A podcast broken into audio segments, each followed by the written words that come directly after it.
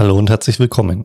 In der heutigen Sendung sprechen wir über eine Technologie, die die Art, wie wir weltweit kommunizieren werden, verändern könnte. Es handelt sich um die neuen Audiomodelle von Meta Seamless Communication. Was es damit auf sich hat und warum es die Welt verändern könnte, hören Sie in dieser Sendung. Diese Sendung wird von XL2 unterstützt. XL2 ist ein Joint Venture von Audi und Capgemini, das die digitale Transformation in der Automobilindustrie vorantreibt.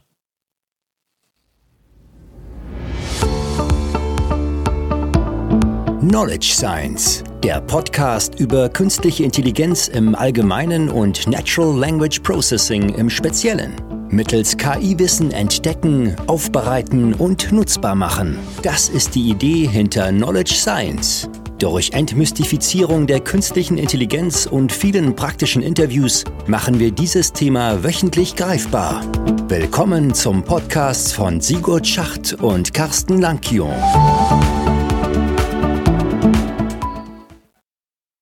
Guten Morgen, Carsten. Hallo Sigurd. Hätte ich dich heute erwartet, hätte ich Kuchen da, Kuchen da, Kuchen da. Hello Sigurd. If I had expected you today, I would have had cake, cake, cake.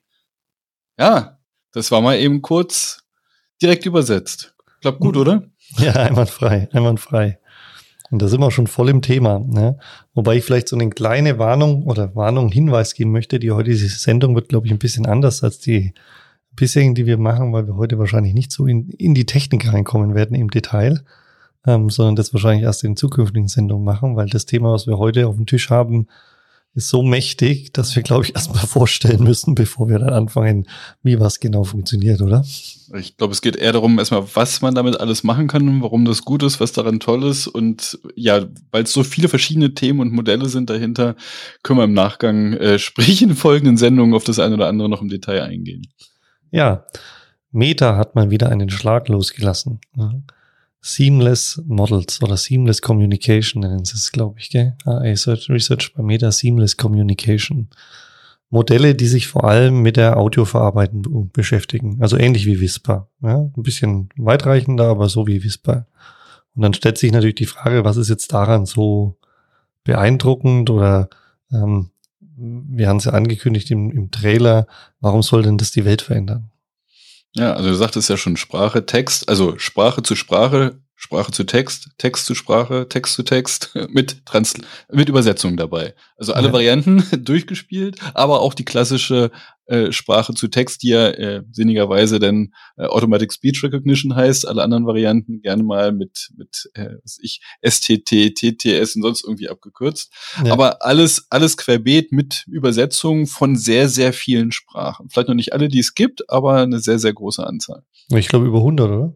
Ja, das hängt immer davon ab, ob es äh, die Ausgabe Text oder Sprache ist. Wenn es Richtung Text geht, sind es deutlich über 100. Ich glaube, bei der gesprochenen Sprache hatte sowas mit mit 36, 39, irgendwie sowas, ja, genau. ein Drittel vielleicht davon mal im, im, Kopf. Ich denke mal, weil halt bei den selteneren Sprachen, also die nicht so oft vorkommen, reicht möglicherweise die, die, äh, die Audiodaten noch nicht aus, um da wirklich qualitativ hochwertig Text ausgeben zu können. Ja.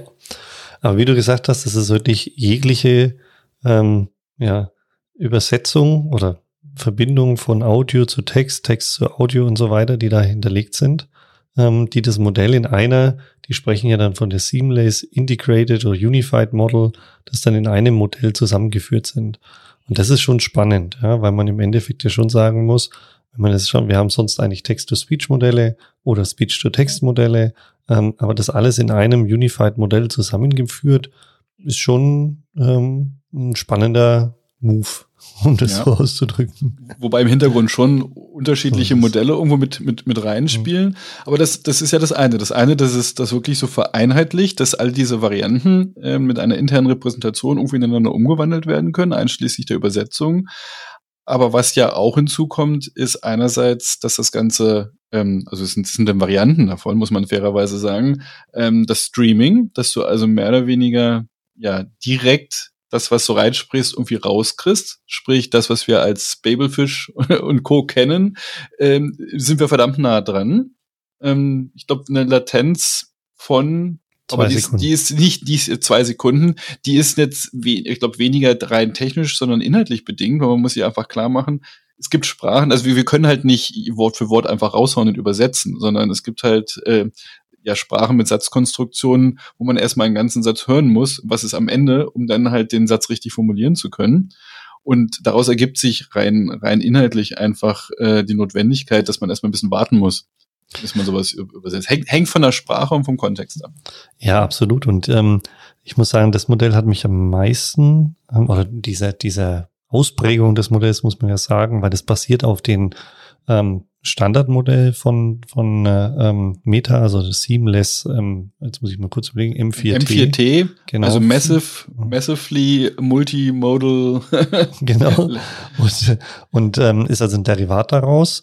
Und was hier der, der Effekt ist, ist, dass wir tatsächlich, währenddessen wir sprechen, hm, mit einer Latenz von circa zwei Sekunden dann wirklich die, die, die übersetzte in, in 36, das ist genau das, was du gesagt hast, 36 Sprachen auswählbar, die Live-Übersetzung haben. Und das hat mich deswegen so unheimlich beeindruckt, weil, also jeder, der vielleicht schon mal so einen, so einen Dolmetscher-Konferenz oder ähnliches mitgemacht hat, ich war neulich erst bei einer, ähm, da waren dann Live-Dolmetscher da, die dann im Endeffekt halt die Vorträge dann übersetzt haben.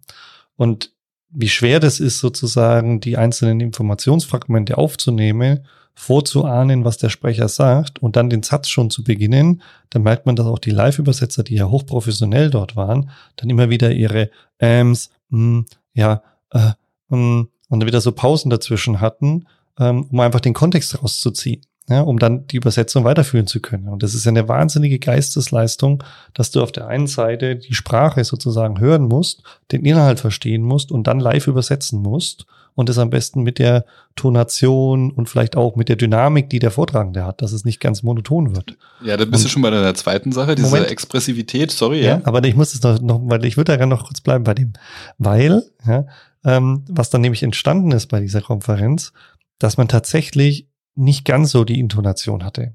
Ja, also, dass die Sprecher da nicht die Euphorie, sondern es war wirklich mechanisches, schnelles Übersetzen, sehr gut, kann man nicht sagen, ähm, aber nicht, also man hat sozusagen den Eindruck des Sprechers wahrgenommen und hatte dann versetzt sozusagen die Information dazu.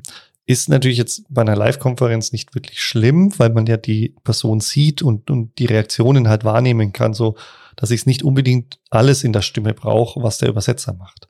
Jetzt hier in dem Fall ist es so, ja, dass die Meta-Leute ja nicht nur das Streaming-Modell, und das ist das, was du jetzt gerade angedeutet haben, sondern das Expressive-Modell auch noch eingebaut haben, um so eine Intonation auch noch zu haben. Aber da kommen wir gleich drauf. Komm, kommen wir gleich zu. Ich wollte ich das andere nochmal aufgreifen, weil du genau. was du sagtest. Also ich meine, mir als Mensch, ist ich, ich sag mal, als wenn ich Dolmetscher, Dolmetscherin, die, die können sowas sicherlich, natürlich, die haben das gelernt, aber mir fällt es ja unheimlich schwer, jemandem zuzuhören und parallel dazu an, also dem, mit einem leichten Versatz natürlich, ich muss erstmal hören, was sagt die Person, muss es ja dann, selbst wenn ich es wahnsinnig schnell übersetzen kann, also das, das reine Übersetzen, das äh, mit einer Sprache, die mir vertraut ist, das kriegt man vielleicht noch ganz gut hin, aber gleichzeitig weiter zuhören. Ist ja nicht so, dass die, die Personen, die sprechen, dann warten, bis ich fertig übersetzt habe, sondern die reden ja immer weiter. Und ich muss ja gleichzeitig zuhören, was sagen die weiter und sprechen. Also ich würde es nicht hinkriegen. Das, ähm, klar, gibt Menschen, die können das, die haben das gelernt. Ähm, das, das ist natürlich schön an, an der Technik, dass, dass das ja äh, entkoppelt ist, einfach das, das Sprache aufnehmen und, und ausgeben. Aber trotzdem, auch hier sehen wir halt diese, diese gewisse Versatz, der, der, ja, das, das lässt sich halt nicht komplett vermeiden. Ja, und das ist auch das, wenn man im Endeffekt mal Deorization oder ähm, ähm, Transcription-Modelle versucht hat, in Richtung Realtime zu bekommen, dass das gar nicht so einfach ist, weil es einfach vom Kontext und vom Satz her abhängig ist, wie viel Informationen ich brauche, damit ich überhaupt sauber transkribieren kann mit den Transformer-Modellen. Ja. Und das ist eigentlich das Spannende, finde ich, hier in diesem Seamless Streaming, dass die eine neue Komponente, und da werden wir sicher dann in den nächsten Sendungen mal im Detail drauf eingehen, wie die funktioniert, die nennen die Simultaneous Policy. Das heißt, ähm, da ist eine Komponente vorgeschaltet, die prüft, ob die Information, die sie jetzt schon gehört hat, auslangt, um diesen Transfer durchzuführen. Also von der Ursprungssprache in die Zielsprache. Und wenn genügend Informationen da ist, dann wird es an das Modell sozusagen durchgereicht und dann wird eben diese, ähm, ja, dieser Transfer, diese ähm, Übersetzungsleistung direkt gemacht. Also es ist kein Transkribieren auf Text, und dann sozusagen den Text nehmen, übersetzen und wieder Audio draus machen, sondern es ist ein direkt sozusagen eins zu eins von Audio zu Audio. Ja. Genau, und das ist jetzt halt dieser, dieses entscheidende Ding, dass ich, das ist jetzt sehr sprachabhängig, ja, wie lange ja. ich warten muss. Es gibt Sprachen, die, wie, wie im Deutschen, dass man so einen Teil vom äh, Prädikat quasi hinten noch dran hat. Es gibt Sprachen, die, die haben eine andere Satzordnung mit Subjekt, Prädikat, Objekt oder Subjekt, Objekt, Prädikat. Und dann muss ich halt erstmal abwarten, dass ich das alles habe, weil ich nicht dieselbe Reihenfolge habe. Brauche ich ja erstmal vielleicht das, was am Ende steht, um in einer anderen Sprache ähm, mittendrin irgendwas zu formulieren. Und das zu erkennen und was brauche ich, kann ich mit dem, was ich schon habe, kann ich das vernünftig ähm, übersetzen und ausgeben. Dadurch habe ich halt auch einen Geschwindigkeitsvorteil, dass ich nicht einfach pauschal erstmal ein paar Sekunden warte und dann gucke, was ich mit draus machen kann, dass ich halt dabei entscheiden kann, was kann ich schon ausgeben. Und das ähm, ermöglicht halt in, in manchen Fällen halt schneller schon Ausgaben zu generieren. Ja. Schauen wir mal weiter aufs nächste Teilmodell, Seamless Expressive. Ja. Wir haben es angekündigt. Ja eine, eine ganz faszinierende Sache, ähm, dass man im Endeffekt halt seine Art, wie man spricht, ähm, definiert, also laut, leiser, brüllen, Euphorie oder ähnliches und das Modell diese Art übernimmt. Ja, ja also Sprachmelodie, mache ich Pausen, genau. wie setze ich Pausen, wie genau. betone ich irgendwas, das alles herauszuziehen, weil meine, wir wissen ja, dass das der reine äh, ja, gibt ja diese verschiedenen Komponenten einer Sprache. Ich meine, Körpersprache haben wir dabei noch nicht. Das wir, kommt da wahrscheinlich als nächster Schritt, wenn ich dann wirklich ein, ein physisches Modell habe und dann noch da die Körpersprache reinbaue. Aber jetzt erstmal der, der reine Inhalt ist das eine, die Art und Weise, wie ich das übermittle. Das enthält ja oft viel, viel sehr, sehr entscheidende Informationen für uns. Ähm, ja. Und kann damit ja dem Ganzen noch sehr, sehr viel mehr Ausdruck verleihen. Das ist, ist bekannt, dass es sehr wichtig ist und das versuche ich damit abzubilden hochspannend, ja, weil man im Endeffekt tatsächlich lauter werden kann, leiser werden kann und so weiter. Und auch da muss man sagen, interessante Vorgehensweise, finde ich, weil bei den ganzen Sprachmodellen, also die Audio verarbeiten, ist es ja meistens so, dass wir eine, einen Speech-Encoder haben, der über ein Mail-Spektrogramm arbeitet und wir dann im Endeffekt das Audiosignal encoden und am Ende im Endeffekt dann entweder Text oder, oder auch eine andere Sprache, eine andere Audiodatei oder Audiosignal rauskriegen. Und was man hier macht, ist, dass man im Endeffekt die ähm, die Waveform, die ja in einer gewissen Weise dieses, die, diese Impressivität mit drin hat, ja, ähm, dass man die nach hinten durchreicht und in einen Expressivity-Encoder übergibt und der dann im Endeffekt dann nochmal die, den Output sozusagen anpasst. Ja. Also wirklich ein ganz, ganz spannendes Thema, um halt wirklich auch, wie du sagst, in einem, in einem Umfeld zu sein, wenn man irgendwie in einer Konferenz ist oder man denkt vielleicht an zukünftige Virtual Reality Meetings oder ähnliches, dass halt diese Art und Weise, wie du redest und, und was du machst, halt wirklich übertragen wird und man dann im Endeffekt eine ganz andere ja, Kommunikation dadurch ähm, steuern kann oder durchführen kann. Und da muss man jetzt auch hier wieder unterscheiden. Es gibt, ähm, also sag mal, das volle Modell, das halt sehr, sehr viele Aspekte schon erfassen soll an einer Expressivität.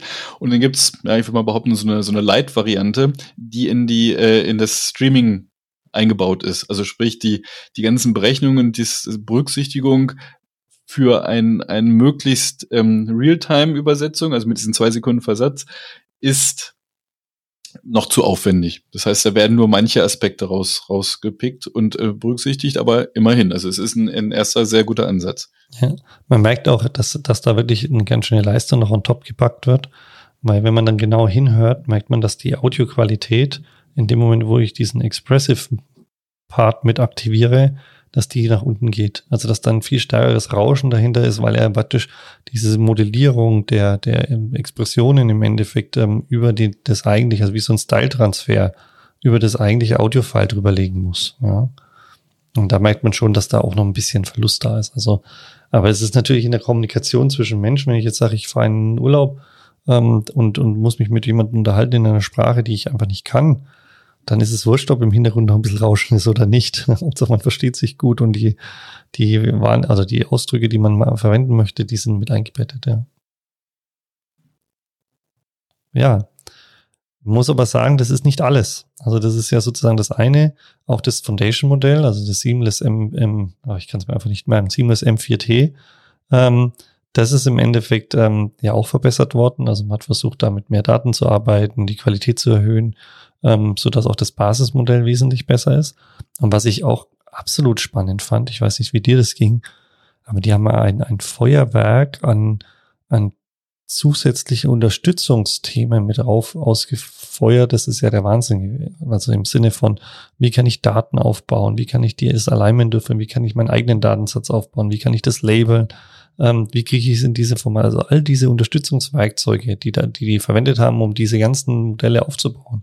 Auch die haben sie open sourced und sind verfügbar und man kann mit denen arbeiten, um seine eigenen Feintuning und so weiter von den Modellen auch noch durchzuführen.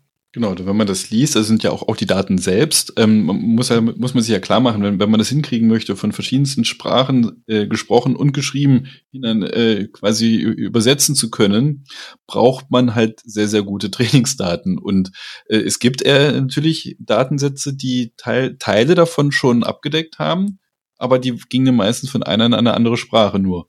Und das heißt, sie haben sich halt tatsächlich hingesetzt und diese Datensätze erweitert, ähm, haben halt entsprechend äh, Muttersprachler äh, und Sprachlerinnen genommen und gesagt, hier, ähm, macht das mal genau in der Form mit den verschiedenen Expressivitätstypen, ähm, die und die Texte, dass es halt auch wirklich so ja, aligned, sagt man immer, dass es halt wirklich, dass man genau weiß, das passt zusammen. Hier ist das, was gesagt wird, in dem richtigen Ausdruck dabei ähm, und haben halt sehr, sehr viel Aufwand betrieben, diese Datensätze zu erweitern und in dem Kontext natürlich, das, und das finde ich toll, dass sie gesagt haben, naja, um das Ganze zu machen und zu handeln, brauche ich halt entsprechende Tools.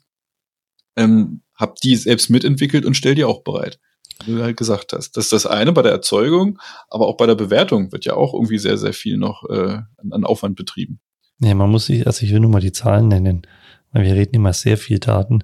Das sind 115.000 Stunden Sprache zu Textalignment, was sie nochmal extra, wie du es gerade beschrieben hast, aufgebaut haben. Auf die, die sie schon verwendet haben für das normale Training, das sind 470.000 Stunden Audio. Das ist einfach, ich weiß nicht, das sind Zahlen, die sind einfach nicht greifbar, finde ich, für mich.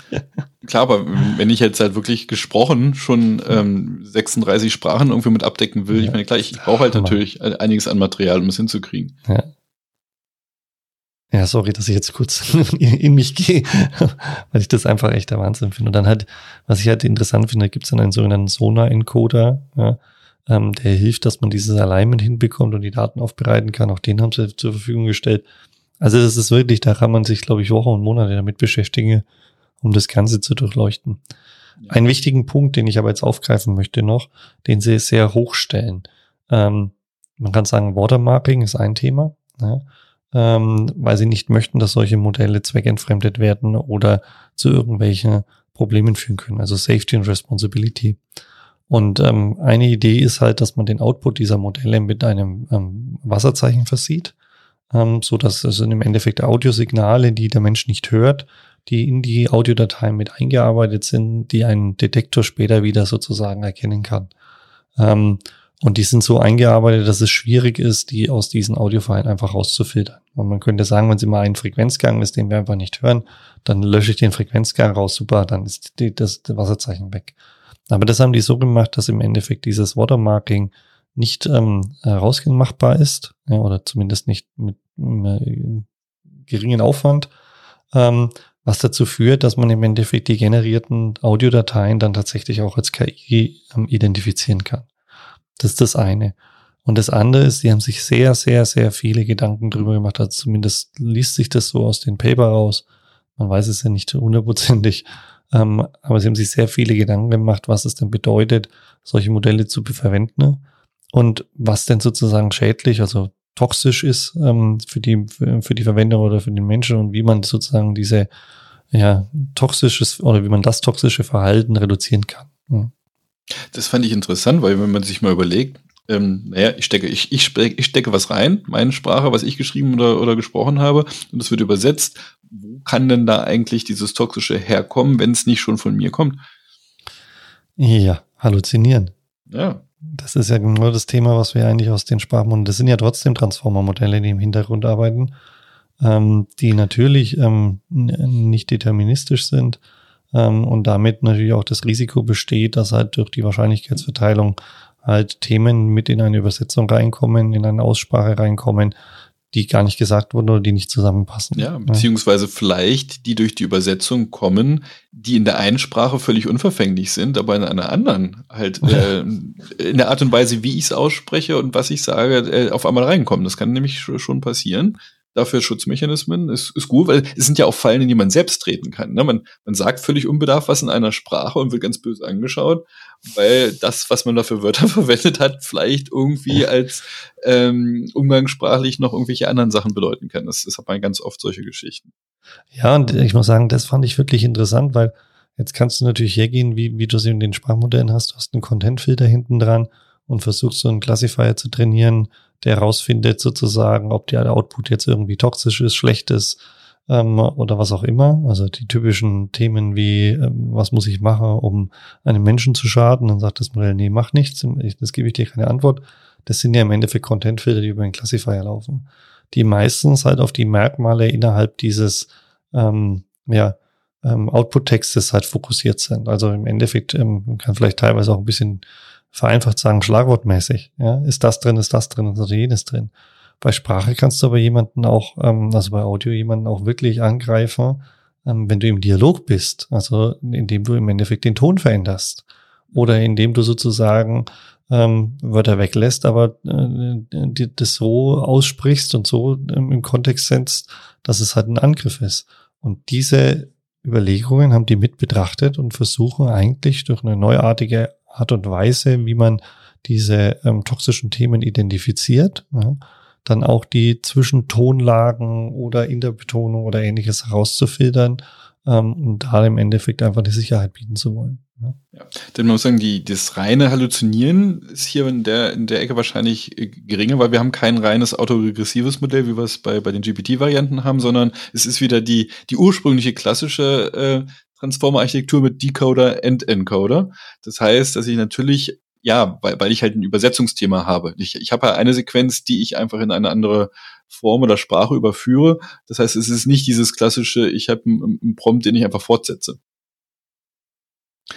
Und, was ich auch interessant finde, ist jetzt hier, dass ich ähm, ja eben gerade nicht per Anweisung hier mitgebe, jetzt ähm, habe ich hier einen Text, mach da mal was äh, Spanisches draus, sondern in, in dem Modell, wie ich sie jetzt halt zumindest gesehen habe, ich habe mir dann versucht, einen Code ein bisschen anzuschauen, äh, da gebe ich natürlich die, die Zielsprache, ähm, also idealerweise sogar die Quellsprache, in welcher Sprache spreche ich, aber insbesondere Zielsprache, wohin möchte ich es denn transferieren, gebe ich explizit als, als Argument mit.